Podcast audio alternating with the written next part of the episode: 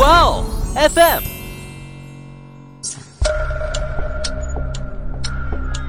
事件众说纷纭，案情扑朔迷离。思彤邀你一起走入案件现场，在娓娓道来中，用身临其境之感还原案件真相。当时罗伯特以为呢那是个假人模型，便无所顾忌地划着艇过去查看。水里并不是假人，而是真正的人。哎，这里听得我好无奈啊！明明警察和女孩的家人都已经堵到李奇伟了，可还是让他逃脱了。来啊，我给你解谜，到底是什么让李奇伟突然收手了？是爱情？嗯，不可能吧？这种已经心理扭曲的人还会动心吗？大家好，欢迎收听爱因斯坦，我是思彤，我是某某。哎，某某啊，不知道你还记不记得，在我们讲泰德·邦迪那期里面有稍微提到过一个叫绿河杀手的连环杀人狂？嗯，记得。你当时说泰德被捕期间出现了绿河杀手嘛？然后他还帮助警方，就是对绿河杀手的行为进行一个分析，对吧？哎，没错，我就特别好奇啊，这个绿河杀手到底是怎样的一个连环杀人狂，竟然让警方没有头绪到需要另一个杀人狂魔来为他们提供分析。所以呢，我就去查了查绿河杀手的资料，这查下来呀，发现还真是有好多可以讲的地方。要知道，绿河杀手完全不像泰德，因为我们都知道嘛，泰德他是高智商罪犯，但绿河杀手的智商却只有八十二。我们普通人的智商呢，大概在九十到一百一十之间，这就能明白了，绿河杀手是没有什么高智商犯罪手段存在的。但就是这样啊，他依旧让警方束手无策了十几年。而多年之后，绿河杀手落网。据他本人交代呢，在整个二十世纪八十年代和九十年代，他是在华盛顿州西雅图和塔科马附近谋杀了至少九十名少女和妇女。但到目前为止，外界折中认为呢，实际遇害人数应该是七十一名。而从警方找到的受害人尸体和有指向性的证据上，被最终落实是绿河杀手所做的案件，也足足有四十九起之多。听你这么说，感觉让泰德去分析绿河杀手，明显是连环杀人狂之间才有的杀人共鸣吧？还真是这样。后面呢，我再具体去讲泰德做了什么样的分析啊？那现在呢，还是让我们聚焦到绿河杀手身上。绿河杀手这个名字呢，其实是媒体给这个杀人狂起的外号。他的真名是叫加里里昂·李奇维。一九四九年二月十八号，他出生在美国犹他州盐湖城的一个普通家庭中。李奇维的妈妈玛丽和爸爸托马斯一共有三个儿子，李奇维则排行老二。这里呢，又得再一次讲到原生家庭了。李奇维的家庭环境是非常糟糕的。我先介绍一下他的父母。李奇维母亲玛丽基本上呢是一个家庭主妇。偶尔会去百货商店做兼职，而那时的玛丽，她的穿着打扮啊，让左邻右舍都记忆深刻。她会把头发弄得非常的蓬松，还化非常浓的妆，穿上那个时候呢还并不流行，尤其是妈妈们很少穿的短裙，还有低胸装。除了前卫大胆的衣着外，玛丽脾气还不太好，非常专横。李奇微后来提到母亲玛丽时说，在他小时候的记忆里，他的母亲经常用盘子砸他父亲。年幼的他不知道已经亲眼目睹了父母之间多少次的暴力争吵了。除此之外呢，李奇微曾出现过一个情况，可母亲玛丽在解决这个事情的行为上却显得异常怪异。那就是李奇微直到十几岁都还会尿床，而每当他尿床之后，玛丽就会把他拉到浴缸里给他洗澡。按理说啊，那么大的人了，自己洗澡的行为能力早就有了吧？可玛丽就是很执着的亲自给李奇微洗，并且呢还要刻意的去洗李奇微的生殖器。也就因为玛丽对李奇维长期有着这样奇怪的模糊边界的行为，这让李奇维对母亲有了性的感觉。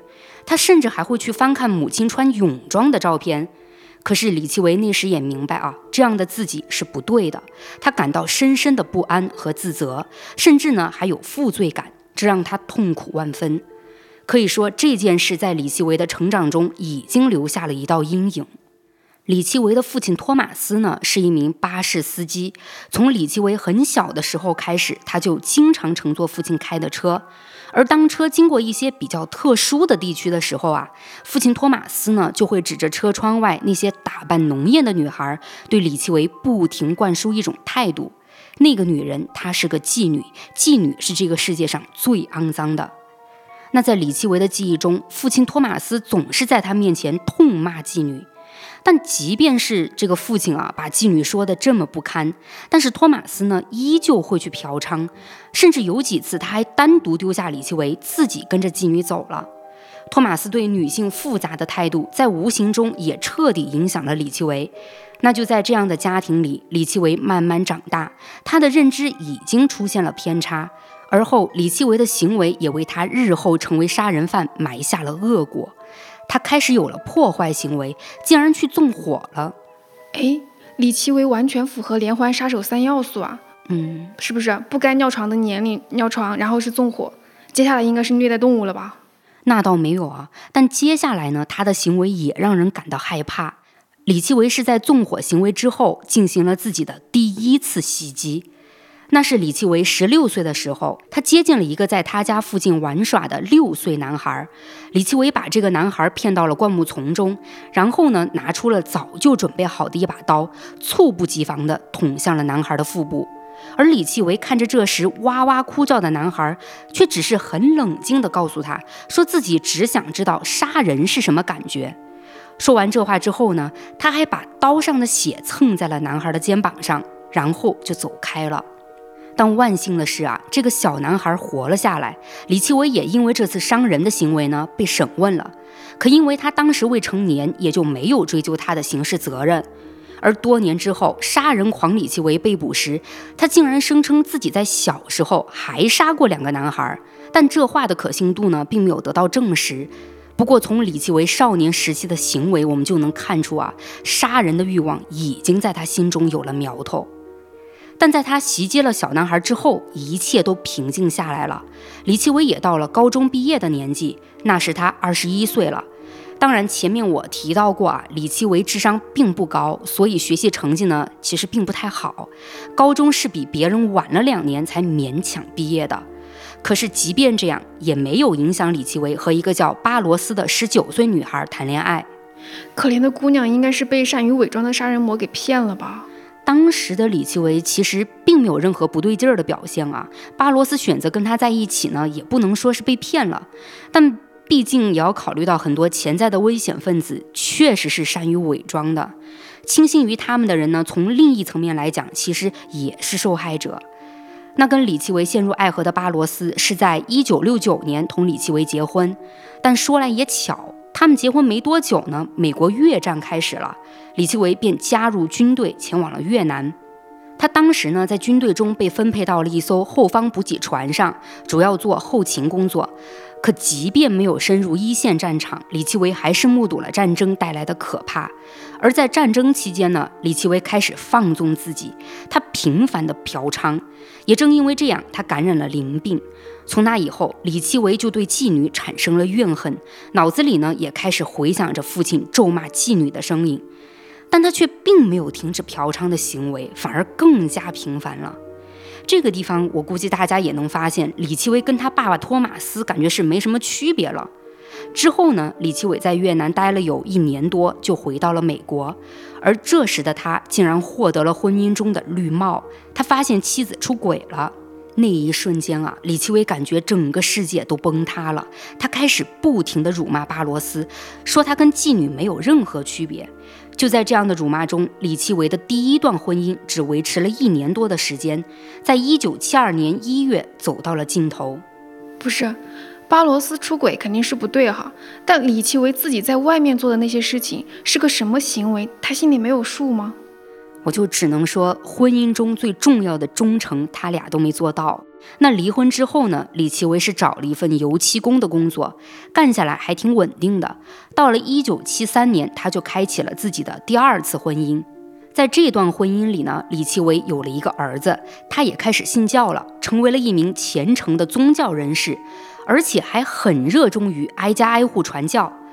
但是你别以为信教的李奇微会有什么善良的表现啊，他反而是有些魔怔了。李奇微企图在精神上控制自己的第二任妻子马西亚。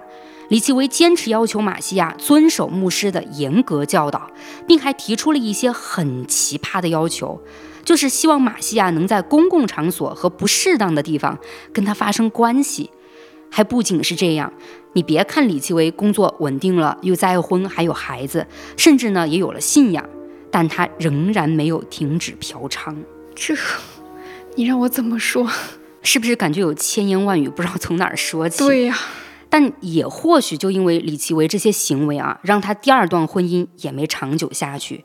在一九八一年的五月，马西亚同李奇微离婚，法院呢把孩子判给了马西亚。可这场婚姻的结束，却开启了李奇微的杀人之路，也让美国西雅图南郊的一条名叫绿河的河流，不再是人们肉眼所见的美丽清澈了。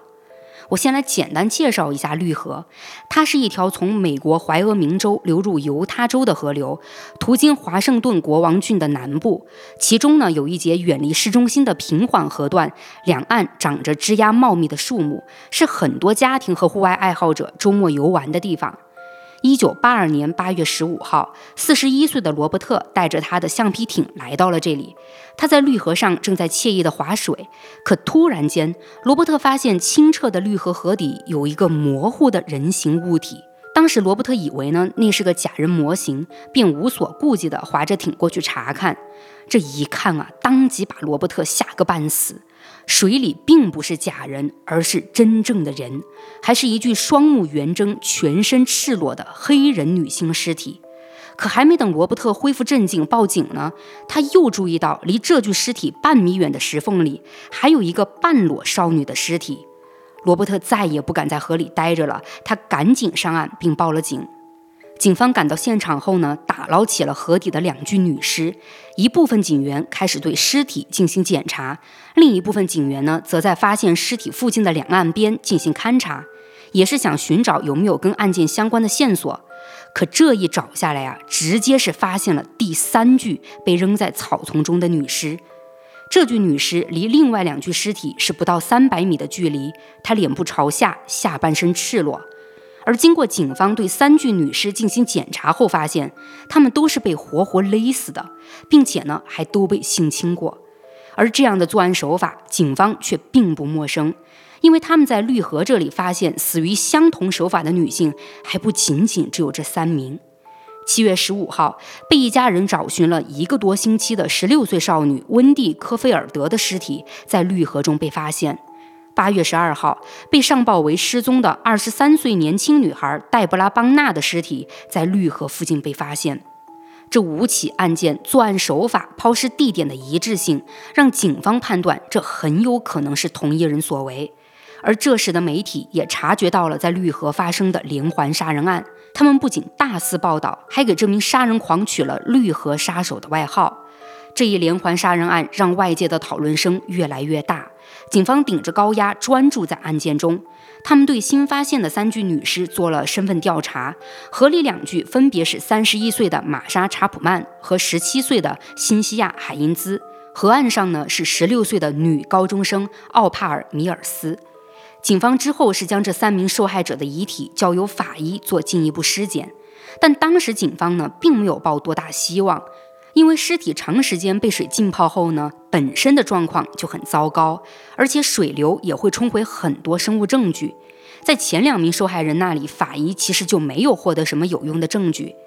可就在大家都以为这次同样不会有发现的时候，法医竟从玛莎和辛西亚的体内有了收获，他发现了精液。但当时才一九八二年，DNA 技术还是萌芽阶段，所以也并不能快速查找到凶手。但好歹啊，警方是有了一个较为关键的证据，而之后呢，确实是派上了大用。那接下来，警方是成立了专案小组，他们对这五名受害者做了详细的背景调查。这下，警方发现了死者之间的共通点。除了奥帕尔，也就是在河岸上发现的那个十六岁女高中生之外呢，其余四人都是性工作者，而奥帕尔则是一个喜欢在街头游荡的叛逆少女。警方就猜测，奥帕尔很有可能是在某天晚上外出的时候被绿河杀手搭讪，然后遇害的。那在警方发现死者之间的共通性后，他们也调查到了，就在发现女尸的绿河区域附近，正靠近西雅图国际机场，而沿路片区则是西雅图当地最灯红酒绿的西塔大道区，这里呢也正是一个红灯区。在西塔大道晚上，除了活跃着大量性工作者外呢，也有很多叛逆少女。她们不是离家出走的，就是有毒瘾的人。总的来说呢，其实这些女性都缺钱，而她们用来赚钱的方式呢，就是守在路边和各种陌生男人搭讪，以此谈成服务。警方又结合死者身上并没有太多打斗的痕迹分析，他们在遇害前一定是没有受到暴力约束的，应该是在毫无防备下遇害。而考虑到所有死者都是被勒死，这种方式呢，感觉更带有私人特性，并不存在帮派人员行凶的可能。由此，警方认为犯人可能是这个红灯区的某个常客，他一定很熟悉这片区域。很明显啊，绿河杀手就是刻意选定了特殊群体作案。对，结合之前我提到的李奇维对妓女的态度啊，你也能明白，他挑选这些女性也有可能是泄愤。但当时警方获得的线索还并不多，也没有锁定到李奇维身上。他们只是意识到凶手一定会再次出现在西塔大道，所以在案件发生之后没多久，警方便对这里展开过一次突击行动，抓捕了一批嫖客，而李奇维就在其中。但被带到警局询问的时候呢，李奇维没有暴露自己，只不过这一次他留下了案底。可即便这样，对于警方来说还是没有任何线索。于是他们就想在西塔大道找一些目击者，但那个地方也是比较特殊，不是酗酒的人就是吸毒的人，所以警方呢能得到的有用信息依旧不多。也就在警方毫无头绪的时候，绿河杀手李奇微没有选择避风头，而是再一次行动了。一九八二年九月十五号，西雅图城郊富人区贝尔维一个天主教家庭中备受宠爱的十八岁叛逆女孩玛丽和她的男朋友私奔了。当时呢，他们住在一个便宜的旅馆里。玛丽已经有八个半月的身孕了。当天晚上呢，她独自一人在旅馆外散步，可就这样突然消失了。警方接到失踪报案，就去到了现场，是一点可疑的痕迹都没有发现的。而这起案件还没过去几天，在九月二十号、二十六号，十五岁女孩黛博拉、十六岁女孩琳达相继被曝失踪，而这两名失踪女性都是妓女。警方就意识到，这三起失踪或许跟绿河杀手有一定关联。而最终呢，怀有身孕的玛丽的尸体是被警方找到了，是在机场南边的灌木林中。玛丽生前遭到了强奸，而在死后，她和肚子里八个半月的孩子就被埋在了灌木林的一个浅坑里。这漫长的一九八二年，已经有十五名女性失踪或被发现死亡，可警方对这系列案件仍然一筹莫展。警方无奈之下，向当时的犯罪侧写专家求助。这个犯罪侧写啊，是一种通过对犯罪行为及犯罪手法的分析，归纳出犯罪者特征的侦查手段。当时侧写专家在了解了整个案件情况后，给出了一个大致的分析。专家认为呢，绿河杀手应该有自己的车，还很可能是个单身汉，在本地或许有份稳定的工作，年龄应该在三十到四十五岁之间。而绿河杀手的目标群体又非常明确，作案方式也带着明显的情绪，很可能他因为嫖娼受到过某种影响。而案件被媒体曝光之后，凶手应该也在密切关注有关于自己的新闻。这侧写感觉很准啊，也是一种犯罪心理分析吧？对，犯罪侧写呢，它是从属于犯罪心理学的，感觉真的又神奇又深奥，我们是悟不透了。对，但是你别看这个侧写专家给出了这么多的分析啊，甚至在我们看来是很精准的吧？嗯，但这却仅仅是针对我们知道凶手是谁的情况下，因为我们知道是李奇维嘛，在对侧写的内容进行对比之后，当然就会觉得很准。可在当时呢，对于毫无头绪的警方而言，这个分析只能作为参考。实际上，警方发现符合侧写的人还特别多，要一个个去查，自然就更难。警方就索性将这个分析进行了公布，想靠群众的力量帮他们进行筛选。也就这样，警方果然是接到了无数通线索电话，而在这些线索电话里，他们听到了一个频繁出现的姓名。这么快就找到李奇伟了？这倒没有啊，反而呢是出现了一个替李奇伟背锅的人。那个让警方从陌生到熟悉的姓名是汉梅尔文·福斯特，他是个三十多岁的单身汉，一个专职夜班、总在西塔大道附近出现的出租车司机。根据提供线索的人说呢，曾在很早之前有看到福斯特和受害者中的某个女孩聊天。不仅如此啊，警方针对福斯特进行调查之后，发现他和红灯区里的很多女孩关系还很密切。他不仅仅是和女孩们聊天，还会在下雨天主动让女孩到他车里避雨，而且还给女孩们带吃的喝的，甚至呢还会免费送她们回家。对这些女孩表现出如此的热情，就让警方非常怀疑福斯特真正的用意是什么。他们虽然没有什么证据能去证明福斯特跟绿河连环杀人案有直接关系，但从侧写的角度来讲呢，福斯特几乎吻合。也因为当时各方对警局的压力是越来越大，警方呢就正式决定对福斯特展开调查，并且还安排了便衣在福斯特家二十四小时蹲点。也因为警方有了这样一个嫌疑人，各大媒体也都纷纷开始抢头条了。福斯特不管走到哪里都被媒体人跟随着。但对福斯特的后续调查呢，却让警方碰壁了。因为在他们对福斯特进行了一系列问询和调查之后，发现根本无法把他和凶案联系在一起。这个错误的方向，最终不仅是引来了媒体的冷嘲热讽，也让警方浪费了大量的宝贵时间。也就这样，到了一九八三年四月三十号，而这一天让绿河杀手李奇伟感到了危机，因为警方来到了他的家门外。调查十八岁女孩玛利亚失踪案。玛利亚和男友芭比在这天早些时候呢，正在公路旁的餐馆里用餐。芭比接到一个电话，就起身到店外打电话去了。可就接个电话的功夫，芭比回来竟发现玛利亚不在餐馆里了。她很担心，就跑出餐馆到公路上寻找玛利亚的身影。就在这时啊，一辆疾驶而过的皮卡车引起了芭比的注意。虽说皮卡车啊是当时美国人最喜欢的车型之一，但这辆皮卡车让芭比发现了玛利亚的踪迹。玛利亚就坐在副驾上，车内一个陌生男人正在开车，而玛利亚似乎在极力跟开车的男人说着什么。芭比立刻察觉到了危险，她决定跟上那辆车。但当芭比跟到一条十字路口的时候，这辆皮卡车突然左拐，而好巧不巧的红灯亮了，芭比就这样跟丢了他们。但他呢，并没有放弃，而是来到了玛利亚的家中，将整件事情告诉了玛利亚的家人。大家就开始一同寻找玛利亚离开的时候乘坐的这辆皮卡车。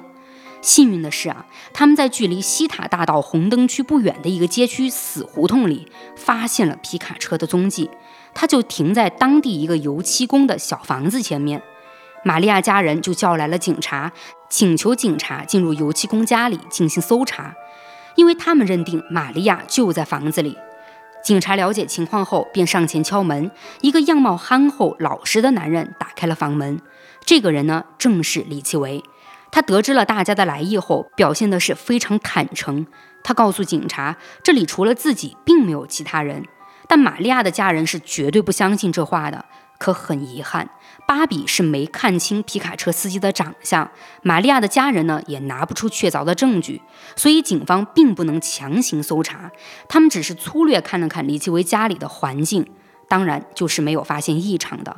而后呢，警察简单的询问了李奇维一些问题，又检查了那辆备受怀疑的皮卡车，但他们依旧没发现可疑之处，也因为这样无法对李奇维提审。只是将李奇微的名字记录到了这次的出勤报告中，而在多年后李奇微被捕，他提到过玛利亚这名受害者。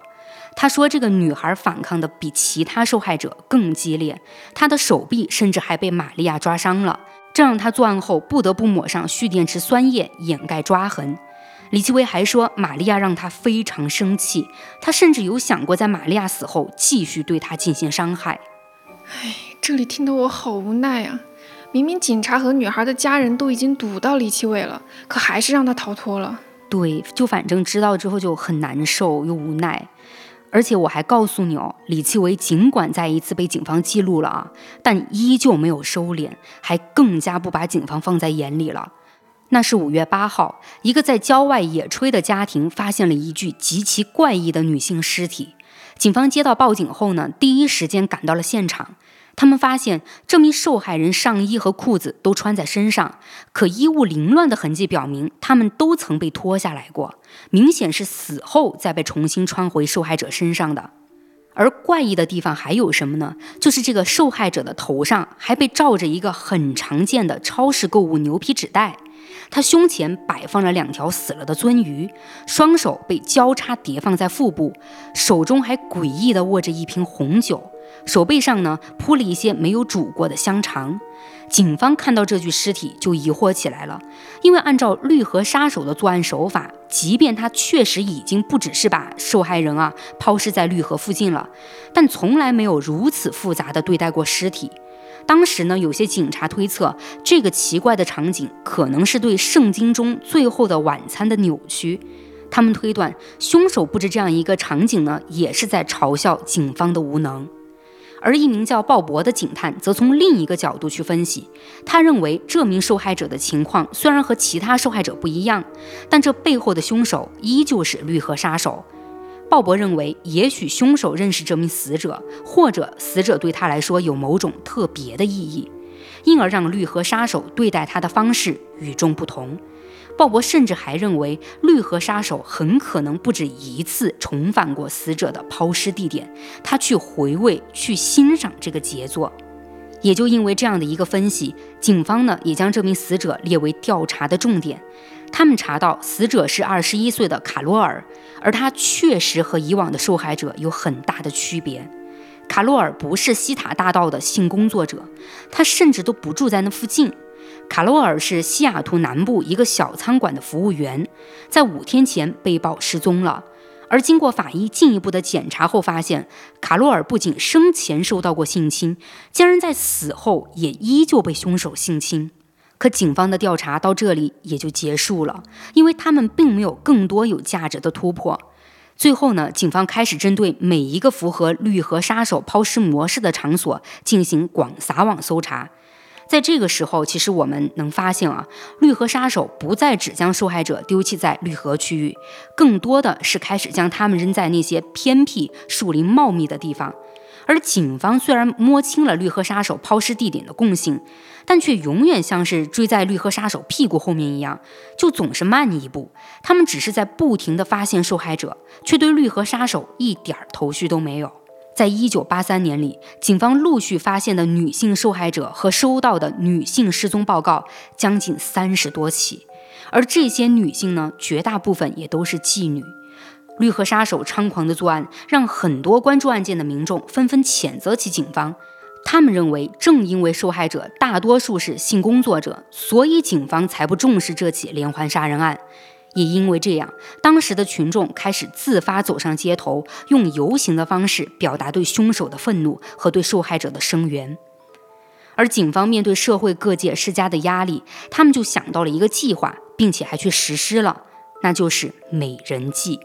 他们让女警员画上浓艳的妆容，穿上很露骨的服装，混在西塔大道红灯区里，想以此引出绿河杀手。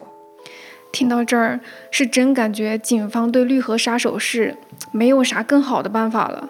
但我不得不说，这也是影视剧里用烂的桥段，而且结果往往都是不尽如人意的。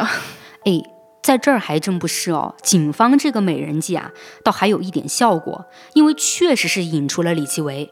李奇维呢，当时跟女警员正在搭话，并且啊，还有意的把女警员引到很偏僻的地方。附近蹲守的其他警员们立刻就察觉到了这个搭讪男有问题，于是就一拥而上将他抓获。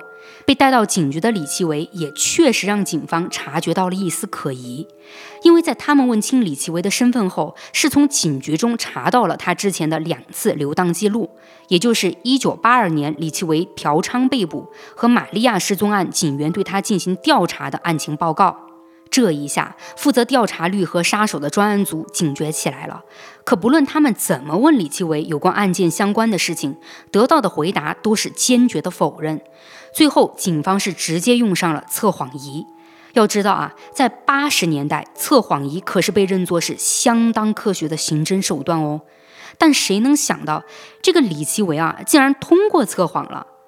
那看到这个结果，警方也没有办法强制拘留李奇维。当时他们唯一能做的就是采集了李奇维的唾液和头发。可还是要提一句，因为当时的技术问题，警方在那个时候没有获得任何有力证据，只能将李奇维释放。时间来到了一九八四年，在那个夏天，被警方发现且证实跟绿河杀手有关的受害人已是多达四十余人了。可警方仍然没有突破性发现，也就在这个时候，专案组收到了一封特别来信。这位寄件人，我觉得我说出来，大家一定都会哦，就这样的一个状态。那这个寄件人是谁呢？正是当时在佛罗里达监狱中的连环杀人犯泰德·邦迪。嗯，等了这么久，终于来了。泰德呢，在信中就表示啊，他可以提供一些关于绿河连环杀人案的信息，也许能帮助警方找到绿河杀手，所以他希望能和专案组的警员进行一次会谈。收到信件的专案组当时是又意外又迷惑，这个已经被关押在监狱中的犯人，即便是一个在美国无人不知、无人不晓的高智商连环杀人犯啊，但也不至于他都没参与过案件调查就能提供出有用的信息吧。然而这里啊，我就要提到最开始我说过的一名叫鲍勃的警员了。他呢，其实不仅仅是一名资深警探，在他年轻的时候还曾参与追捕过泰德。而鲍勃得知这封信中的内容之后，便觉得去听听泰德的想法，也或许能让案件有其他发现。于是他就和一位也曾参与过泰德案件的警探一同前往了佛罗里达。这个警探我稍微提一嘴啊，他叫大卫，后面我会讲到他，因为他对抓捕率和杀手起到了关键作用。那之后，这两名警探便在1984年11月17号与泰德见面了，而这次见面让刑侦对连环凶杀案的研究不再局限于受害者和凶手之间可能产生的联系上，而是让大家开始注重如何解读连环凶手这个群体本身的行为及其动机。除此之外呢，这次交流也给后来的犯罪心理研究提供了宝贵信息。泰德是在了解了绿河连环杀人案的大致情况之后，便对绿河杀手的行为给出了他的分析。泰德认为，绿河杀手已经改变了自己的行为方式，而警方不应该只专注在受害者遗体或者在现场收集到的物证上。他认为，警方更应该关注抛尸地点。泰德还分析说，绿河杀手会往返那些抛尸地，并会在那里与尸体或是他人发生关系，来满足他变态的性需求。而他还对警员提出建议啊，泰德说，如果你们想当场抓获这个家伙，最好的机会就是找到一个保存新鲜尸体的地方，然后蹲点。我感觉泰德分析绿河杀手就像是在照镜子一样，跟他自己的作案心理差不多吧。你还别说啊，泰德和李奇维其实在作案上还真的有一些相似性。泰德的这次分析呢也是非常准的，而他能精准地分析出绿河杀手的作案心理和预测他的行为啊，我感觉也是泰德将自己带入进了绿河杀手。再说警方这次跟泰德的见面之后啊，也确实受到了启发，可现实中呢，他们的侦破依旧举步维艰。泰德有提到绿河杀手会跟尸体发生关系，这一点呢，从1983年发现的那具被摆得很诡异的尸体上已经是证实了。然而，要去找保存新鲜尸体的地方却相当困难，因为警方目前发现的尸体大部分都是半尸骨化，最新鲜的呀，也都是高度腐烂那种了。毕竟我们要考虑到绿河杀手抛尸的地方也都在野外，这种场所尸体腐烂是相当快的。也就因为这样，警方并没有因为这次见面给案件带来什么实质性的突破。而在这之后呢，整个专案组对于绿河杀手的调查却开始陷入僵局了，因为绿河杀手突然之间销声匿迹了，连环杀人案戛然而止。警方没有再发现新的受害者，也没有再接到失踪报案。那时好多人猜测呢，会不会是绿河杀手离开这座城市了？但调查绿河杀手的专案组却并不这么认为，他们觉得绿河杀手的突然停手或许是外在原因，很有可能他被什么给牵制住了。被牵制？嗯，我能想到的就是生病了。如果李奇伟大病一场的话，那他确实没有办法再继续杀人了。来啊，我给你解谜，到底是什么让李奇伟突然收手了？是爱情？嗯，不可能吧？这种已经心理扭曲的人还会动心吗？说实话啊，我是很难想象李奇微会用真诚的情感去对待女性的。可让人意外的是，他确实在这场爱情里表现得认真起来。那是一九八五年，李奇微与四十岁的离异女人朱迪斯陷入了爱河。朱迪斯在多年之后回忆说呢，她第一次见到李奇微的时候，就觉得这个男人很绅士、有礼貌，是一个待人非常温和的人。朱迪斯还说，李奇微喜欢乡村音乐，热爱跳舞，总是面带着微笑，似乎永远不会生气。这个残害了无数女性的杀人狂，竟然在朱迪斯面前展现出了就让人惊掉下巴的这一面啊！我我真的就觉得还是特别意外。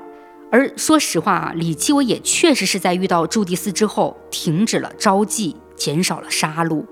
没过几个月，朱迪斯就住进了李奇维的家中。但在朱迪斯要住进去之前呢，李奇维提到了一个很小的事情。当时的朱迪斯并没有放在心上，但随着李奇维的罪行被公之于众，这件事情却让人细思极恐。当时李奇维说自己家中没有地毯，让朱迪斯拿地毯过来。朱迪斯是感到有一些疑惑的，可李奇维告诉他，之前有个带小孩的租客住在这里，而那个小孩呢尿在了自己的地毯上，所以他就把地毯处理掉了。然而事实真相并非如此。李奇微被捕后，警方了解到他在作案的时候会首先选择将受害者带回自己的家里，他认为呢这种环境下能让受害者感到舒适，放下防备。而且他的家里还摆放着他和第二任妻子所生孩子的照片。很多受害者看到小朋友的照片，都不会认为自己的这个客人会是穷凶极恶的罪犯。而李奇维对朱迪斯提到，被处理的地毯就极有可能是他在某一次作案中不小心将犯罪痕迹留在了地毯上，或者用地毯包裹了尸体，所以才让李奇维不得不处理掉地毯。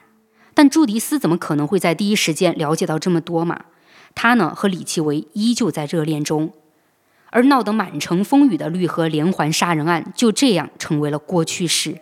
很多人渐渐开始遗忘绿河杀手，但对于专案组的警员们来说，绿河杀手永远不能遗忘。他们在没有新增案件的时期，重新查看了以前的留档记录，频繁出现的加里李奇维这个姓名，让他们依旧无法释怀。而这次则有了发现。有一位警员竟翻到了一桩以前被他们忽视的失踪案。失踪案发生在一九八三年十一月一号，一位叫金百丽的二十一岁女性在一间小酒馆里庆祝完生日之后离奇失踪了。只有她的朋友米莉看到她上了一辆皮卡车。而让查阅这起案件记录的警员感到振奋的是，米莉有看到车主的样子，并且还曾协助警方留下了一张嫌疑人画像。可当时这张画像确实没有任何用处，也就作为一份资料存入了档案里。警员继续查看档案记录，发现失踪的金百丽直到此时依旧在失踪人口记录里。考虑到这份档案中也提到了皮卡车，警员凭直觉认定这或许跟李奇维会有一点关系，于是他就抱着一丝希望联系上了米粒，让他到警局来协助调查。警员将李奇维留挡在警局中的照片和其他人的照片混在一起，让米莉指认。没想到米莉竟直接指出李奇维，说他就是当年自己看到的皮卡车司机。可专案组的高兴劲儿还没持续多久呢，他们就意识到一个很现实的问题：即便米莉的指认是绿河连环杀人案数年来啊得到的最重要的一次线索，但依旧远远不够。警方要将李奇维跟绿河杀手划等号，那他们必须要找到更多将李奇维和其他受害者联系起来的证据。这时呢，警方就想到，既然有了一个明确的嫌疑人，那就从案发时间和他的时间线上去做对比。于是警方前往了李奇维工作的喷漆厂进行调查，并查看了员工出勤记录。警方将李奇维的出勤表和到目前为止发现的被认为和绿河案有关的遇害者失踪时间进行对比后发现，无论白天还是晚上，工作日还是周末，几乎所有受害者失踪的时间竟都和李奇维的休息时间高度重合。这一重大发现也让警方有些忐忑了，他们不希望这只是巧合。那为了搞清楚李奇维在休息时间到底做了什么，他们就找到了李奇维的女朋友朱迪斯。朱迪斯很配合警方的调查，在那个时候呢，他坚定地认为李奇维跟绿河杀手毫无关系。不过在说到李奇伟以前工作之余的行踪时，朱迪斯并不了解，毕竟那个时候他们还不认识嘛。但提到从认识之后到恋爱这期间李奇伟的行踪，朱迪斯也确实想到了一些奇怪的地方。他告诉警方，李奇伟有时候会早早结束约会，而他并不知道李奇伟后面要去干嘛。有时候呢，李奇伟还会三更半夜才回家，或者天不亮就出门。而那个时候呢，朱迪斯只觉得可能是李奇维在忙工作。除此之外，他还向警方透露了一些自己和李奇维很隐秘的事情，说李奇维非常喜欢户外性爱。有一次晚上，他们再次来到野外。而那个地方，朱迪斯已经和李奇维来过好几次了。可这次，李奇维突然出现在他身后，并用手臂狠狠勒住了他的脖子，这让朱迪斯吓个半死。事后，李奇维解释说呢，这只是一个恶作剧。但在一段时间里，这件事情一直留在朱迪斯心底。可因为李奇维自那次之后再也没有过同样的行为了，朱迪斯呢也就渐渐释怀了。但警方听到这些描述之后，那是更加振奋了。这种情况的行为，不就跟绿河杀手作案手法很相似吗？而对于朱迪斯提到的他和李奇维常去的野外，警方也让朱迪斯带他们前往了。而这个地方，警方一靠近就明白李奇维的嫌疑已经拉满，因为这个野外地区北至机场附近，南到绿河一带。不仅地段位置很接近绿河杀手的杀人抛尸地啊，其中呢更有一处正好就是某次警方发现尸体的地方。但当然啊，这些发现呢，警方是没有告诉过朱迪斯的。不仅是因为警方还没有百分之百确定，更多的呢是他们要考虑到不能打草惊蛇。而回到警局后，他们就立刻申请了对李奇维的搜查令。于是，在一九八七年四月七号，专案组在李奇维的家中展开了地毯式的搜查。但很遗憾，即便警察把李奇维的家里翻了个遍啊，却依旧毫无收获。我想，这也要考虑案件毕竟已经过去好几年了嘛。李奇维或许早就将受害者的东西和留在家里的证据都销毁了。所以，这次行动呢，对于警方而言，无疑是次巨大的打击。在最大嫌疑人的家中，他们竟然什么有用的线索都没发现，这也让警方的所有调查和分析彻底停滞了。而李奇维和朱迪斯的爱情却并没有因为警方对李奇维的怀疑走向结束，反而在一九八八年，李奇微和朱迪斯结了婚。在朱迪斯眼中，这段婚姻是完美的，李奇微对他和他的女儿们都很好。但说实话，这段婚姻，我们站在上帝视角来看。是不是有点毛骨悚然啊？哦，还是有一点，因为确实知道他跟一个杀人狂在一块儿。对，而且我还在想啊，当时绿河杀手的案子绝对是人尽皆知的吧？当时媒体大肆报道，那警方跟朱迪斯了解情况的时候，还是会表明就是为了什么调查的吧？你刚才也说，朱迪斯也意识到了李奇伟在跟他约会的时候就是行踪比较奇怪，然后他自己也跟警方讲，他们在那啥的时候，就李奇伟还勒自己。这些都不能让他警觉吗？我觉得这个地方可能还是要从朱迪斯的角度去看，因为我在查资料的时候有看到过朱迪斯去提这个案件他的一个情况，他说自己呢并不关注绿河杀手这个案件，所以朱迪斯也自然就不清楚绿河杀手案件里的情形到底是怎样的。再来说他和李奇维的关系啊，他俩呢正处在热恋期。而且李奇维在朱迪斯面前展现的形象呢，我们从之前我提到的也能感觉得出来，那是从头到尾的都是一个超级大好人，说明他伪装的很好。对，而且就是他在朱迪斯面前表现出的那种爱他爱孩子，然后整个人又是积极乐观向上的这样一个状况，对于朱迪斯来说，确实是无法将他跟绿河杀手这样一个形象联系在一块儿的。嗯，也是。所以呢，他就不可能去想到跟自己约会的这个人就早出晚归啊，或者是提前结束约会啊，会是去杀人，对吧？也。他也一般就会认为李奇微是在忙于工作之类的嘛。然后呢，还有就是他俩野外活动的这个情况啊，本来呢，我们都知道拥有各种癖好的人就是存在的，那朱迪斯也会觉得这是一种小众癖好罢了。再加上警方在李奇维这儿啊没有获得指向性证据，他们也就没办法告诉朱迪斯什么案件的一个进展或者是更详细的一个情况。对，而之后呢，那次彻头彻尾的大搜查也没有获得李奇维的犯罪证据，自然更让朱迪斯不会去怀疑李奇维了。搞不好呢，还会让朱迪斯觉得警方的调查是有问题的。那我再说回案件啊，专案组这边呢，也确实因为几次碰壁而完全停滞了，并在一九九零年正式宣布解散。杀害将近四十名受害者的绿河连环杀人案被尘封，随之一起被封存的是多年来专案组收集到的上万件物证。这里呢，我就要来重点讲前面提到的警探大卫了。时间已经来到二零零一年。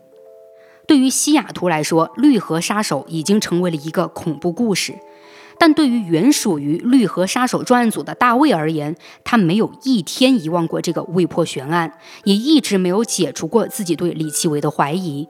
这么多年来，大卫慢慢从警探成为了警局局长。这一次，他决定运用科技的力量来证明他的怀疑是正确的，因为当时 DNA 鉴定技术有了飞速的发展和突破，也已经广泛运用在了刑侦中。这年八月，在大卫的组织下，警方开启了当年绿河连环杀人案被尘封的物证，他们对这些物证进行了重新鉴定，而这次呢，果然有了重大突破。警方将之前提取的李奇维唾液和头发与1982年从玛莎和新西亚体内发现的凶手精液进行比对，比对结果显示，李奇伟的唾液、头发与尸体里残留精液的图谱数据完全吻合。这一刻，大卫明白李奇伟就是绿河杀手，可他也明白 DNA 检测报告还不能作为指认李奇伟就是绿河杀手的铁证。不对呀。明明比对结果就是李奇伟，怎么还不能作为铁证呢？查案这些真的是很严谨的，在我们看来明明就是铁证如山了吧？但对于警方来说还真不是，因为从受害者身上发现的精液和李奇伟唾液、头发比对成功，只能证明李奇伟和受害者发生过性行为，但无法去证明李奇伟杀了他们。警方现在要找到的是李奇伟行凶的证据。这么说是不是就清楚了？也对。那二十一世纪啊，不愧是科技时代，警方呢也没有迷茫多久，他们通过微粒分析有了发现。我来介绍一下这个微粒分析啊，它是借助显微镜和其他分析仪器进行的一种鉴定工作。它主要鉴定分析的是有机物或无机物的组成成分，从而确认这个东西是什么、来自哪里、有什么作用。也就通过微粒分析啊。警方在保留下来的众多受害者衣物上找到了一种肉眼看不见的五颜六色的细微球状微粒，这些微粒呢，并不是泥土灰尘，而是一种化学涂料的微粒，准确来说是某种喷漆的微粒。要知道啊，喷漆一般都是用于装修或者街头涂鸦之类的，而绿河连环杀人案中的受害者，他们的身份呢，我们都是再清楚不过的，没有任何一个人会接触这些。那为什么他们的衣物上会有喷漆呢？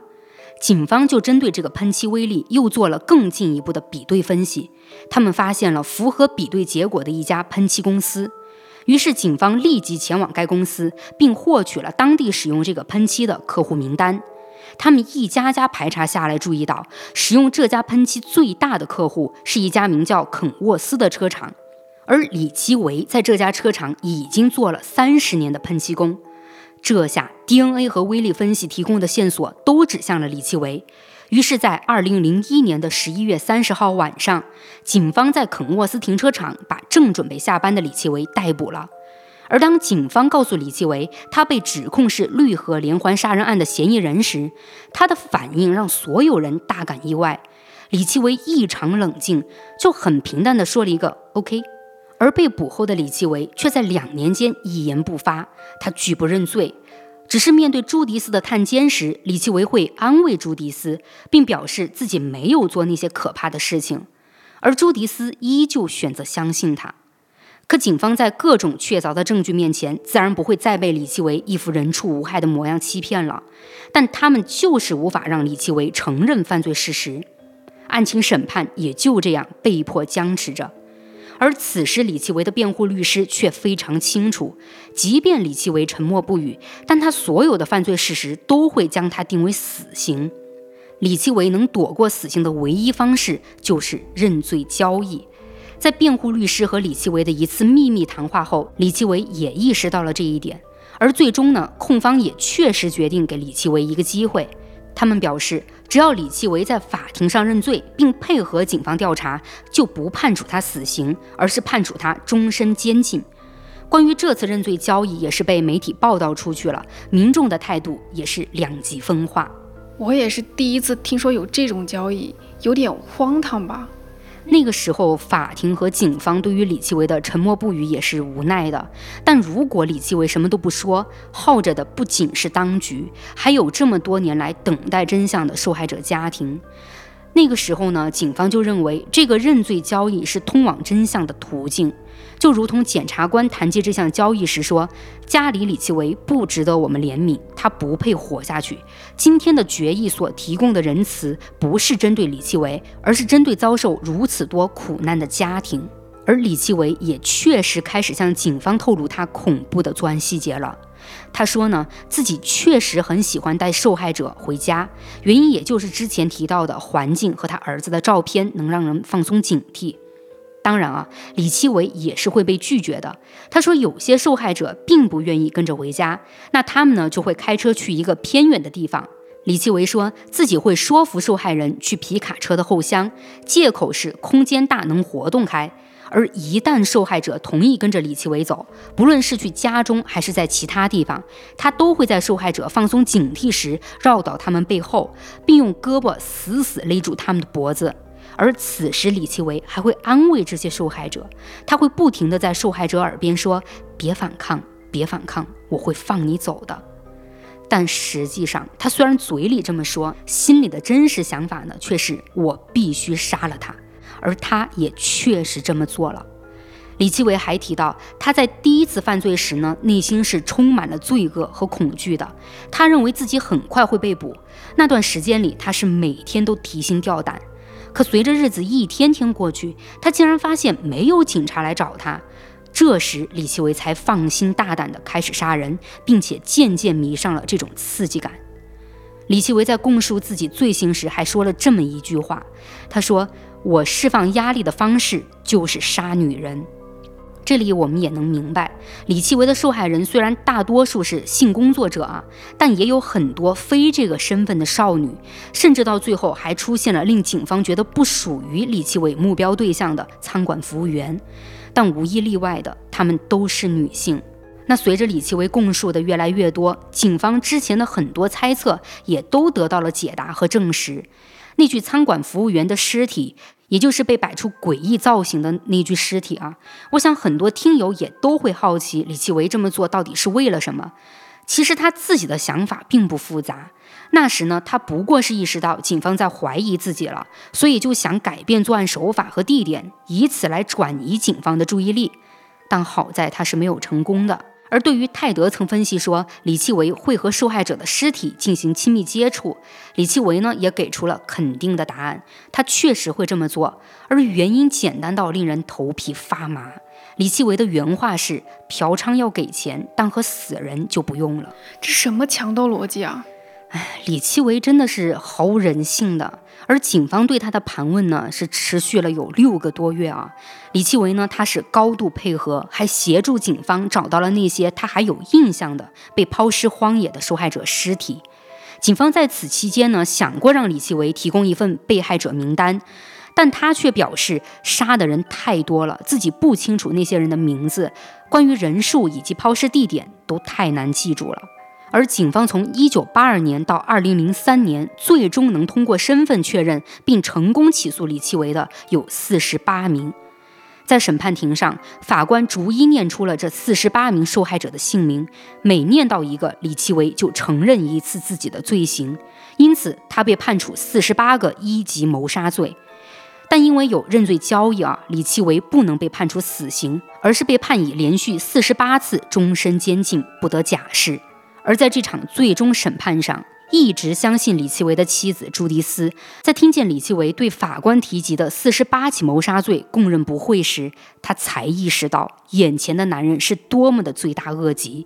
她甚至开始怀疑李奇维对自己是真的有感情呢，还是在利用他？但这一切我们都不得而知了。这场审判之后，绿河杀手带来的恐惧总算是彻底消失了。但到了二零零五年十一月二十号，也就是李奇维入狱差不多两年之后啊，竟还有人在郊外发现绿河连环杀人案中的受害者尸骨，而这一发现呢，让李奇维被判第四十九次终身监禁。据说被李奇维杀害的那些无辜受害者，至今仍没有被警方全部寻获。然后我再提一个小插曲啊，我不知道是官方没有在公布李奇微的消息，还是怎么样。我呢是为了满足自己的好奇心去查了一下李奇微现在的情况，但是没有收获。如果说啊，李奇微直到现在还活在监狱里的话，那这个恶贯满盈的杀人狂已经七十四岁了。唉，绿河杀手这个案件，我感觉是我目前听下来啊最无奈的一个案件。嗯，特别是那个认罪交易。李奇维这个人明明罪大恶极，但警方就是拿他没有办法。哪怕是 DNA 和那个什么什么什么分析啊，对，就明明这些高科技刑侦手段都已经确定了他就是凶手了，就因为查不出更多的作案情况，就只能等着李奇微主动承认，结果反倒成为了他保命的筹码，就觉得很无奈。当然，从警方的角度来讲，他们也是。没办法，有自己的难处。对，唯一能庆幸的话，就是绿河杀手李奇维终于没有办法再作案了，这也是最好的结果了。不过啊，我倒是觉得，从影视角度来说，绿河杀手这个案件反而没有得到太多关注。就以他改编的电影，好像也并不多。哦，我知道有一部就叫《绿河杀手》的半真实纪录片，但说实话，拍得很一般。就一般到哪种程度呢？我借用一个网友的评论来给大家描述一下哈。就是说，这部电影的资源有多难找，它就有多难看。这个评论已经不是说这部电影一般了。对，我觉得听友们如果想了解更多细节上的内容，还是可以去看看讲绿河杀手的刑侦纪录片。我比较喜欢的是《天生杀手》系列和《连环杀手》的扭曲心理学系列。